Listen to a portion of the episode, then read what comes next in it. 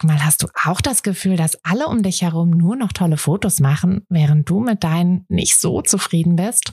Haben die sich jetzt alle eine Profikamera gekauft oder wissen die etwas, was du nicht weißt?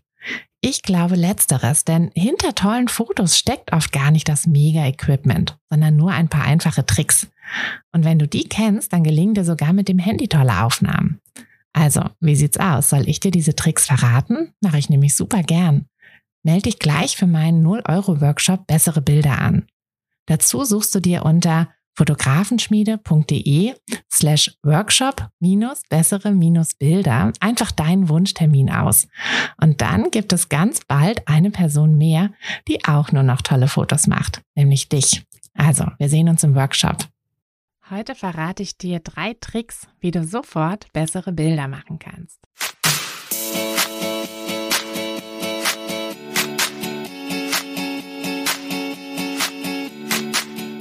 Herzlich willkommen zu einer neuen Folge vom Fotografenschmiede, der Podcast.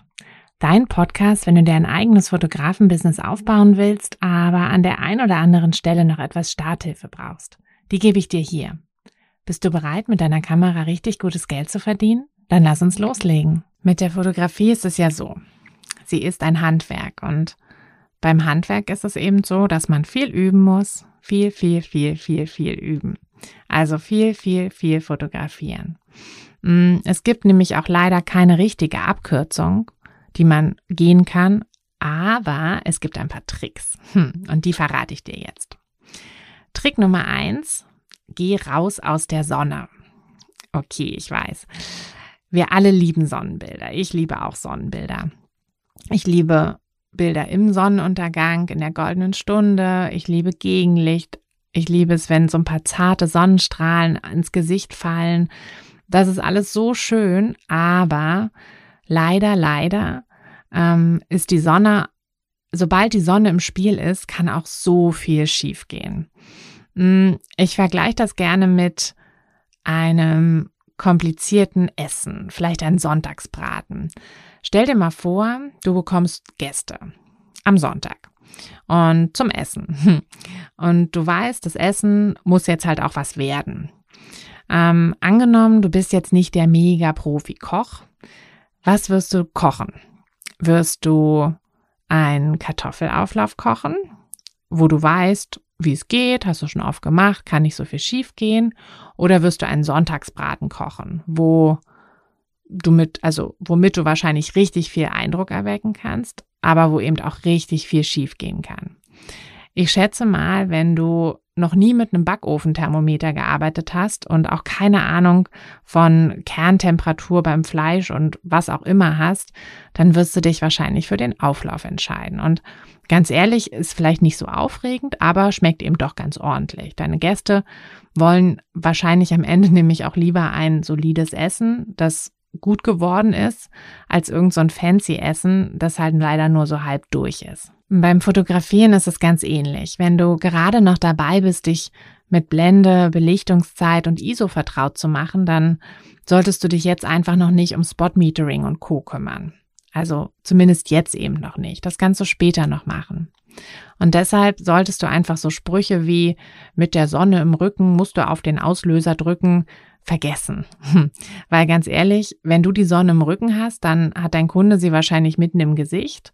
Ähm, dann ist das Gesicht überbelichtet, äh, die Leute blinzeln und das ist dann alles nicht gut. Also auch mal ganz grundsätzlich, alles, was überbelichtet ist, kriegst du auch nicht wieder. Also da kannst du noch so ein Lightroom-Profi sein, du kriegst die Sachen nicht wieder. Deine Kamera hat die nicht richtig aufgenommen. Deshalb ähm, sorge lieber für gleichmäßige Lichtverhältnisse, gehe in den Schatten. Da kannst du wunderschöne Fotos machen und wenn es mal nicht drauf ankommt, dann kannst du ja mal probieren, so ein bisschen, ja, mit der Sonne, vielleicht mit ein bisschen Gegenlicht und auch unbedingt mal in der goldenen Stunde rausgehen. Aber bis dahin ist im Schatten die richtige Wahl. Also raus aus der Sonne, rein in den Schatten. So, Tipp Nummer zwei, achte auf deine Umgebung. Das machen echt so viele falsch und ich habe das am Anfang auch falsch gemacht, dass ich einfach das gar nicht so richtig bedacht habe, was mit Farben aus deiner Umgebung passieren kann.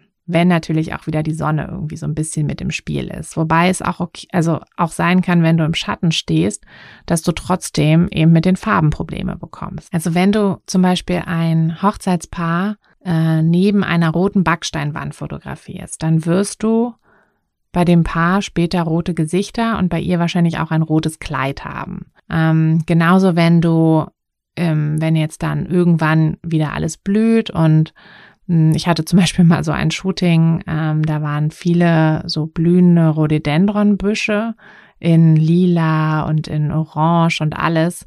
Ähm, und da hatte ich äh, meine Kundin ein bisschen zu dicht daneben gestellt, weil ich wollte das halt eben so mit als Hintergrund. Hm, und dann waren das auch alles Farben, die, ja, die dann eben in ihrem Gesicht zu sehr waren. Und das ist sehr schwer, das später wieder rauszukriegen. Also klar, man kann natürlich, ähm, gerade wenn man im RAW-Format fotografiert hat, deshalb predige ich auch immer Fotografie im RAW-Format, ähm, weil du kannst da einfach so viel mehr später in der Bildbearbeitung noch retten. Mm, man kann vieles da retten, aber leider eben auch nicht alles, beziehungsweise ist es auch mega viel Aufwand. Deshalb ähm, achte gleich von Anfang an beim Fotografieren eben vor allem um die Umgebung. Mm, das Problem tritt häufig dann auf, wenn du ein bisschen tiefer stehende Sonne hast, also eher so vor oder Nachmittag.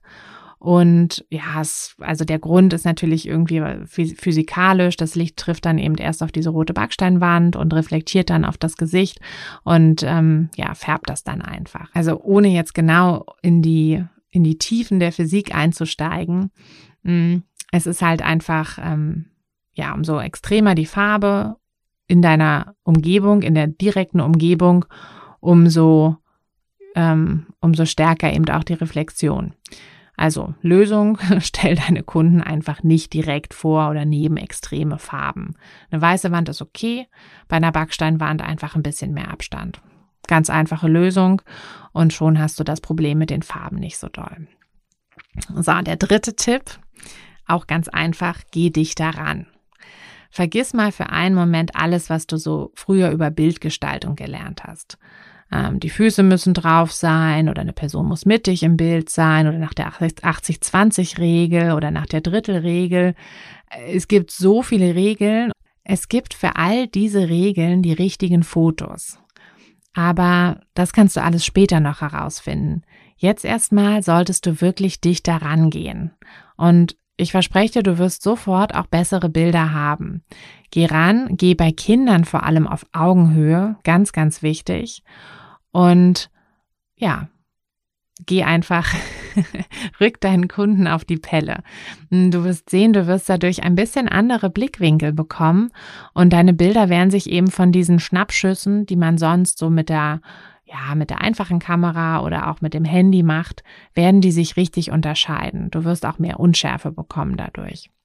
Deshalb, geh ran, nimm deine Kunden weg von irgendwelchen roten Backsteinwänden oder andersfarbigen Wänden und stell sie in den Schatten.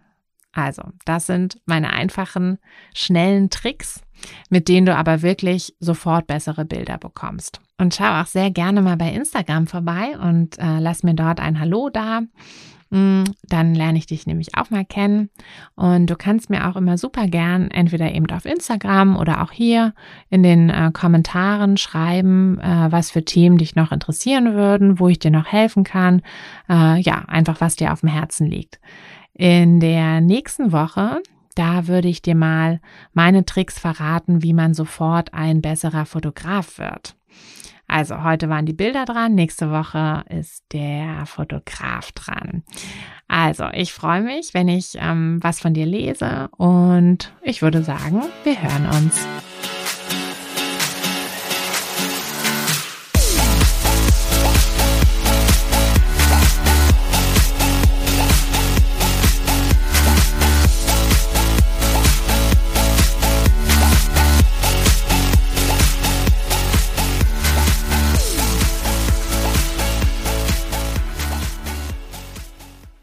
Hey du, Fotografin, hast du dich schon auf die Warteliste für die nächste Business-Kursklasse gesetzt? Nein? Weil du noch keine Fotografin bist oder weil du keine sein möchtest? Weißt du, was ich glaube? Dass du schon viel weiter bist, als du vielleicht denkst und dass du nur noch etwas Hilfe bei den konkreten Schritten in dein Fotobusiness brauchst. und jemanden, der dich unterstützt und dir bei Fragen und Problemen weiterhilft. Genau das also, was du im Businesskurs bekommst. Deshalb setz dich am besten gleich auf die Warteliste unter fotografenschmiede.de slash business-kurs. Und dann verwandeln wir bald gemeinsam dein Herzklopfen für die Fotografie in dein Herzensbusiness. Denn dafür bist du doch hier, oder?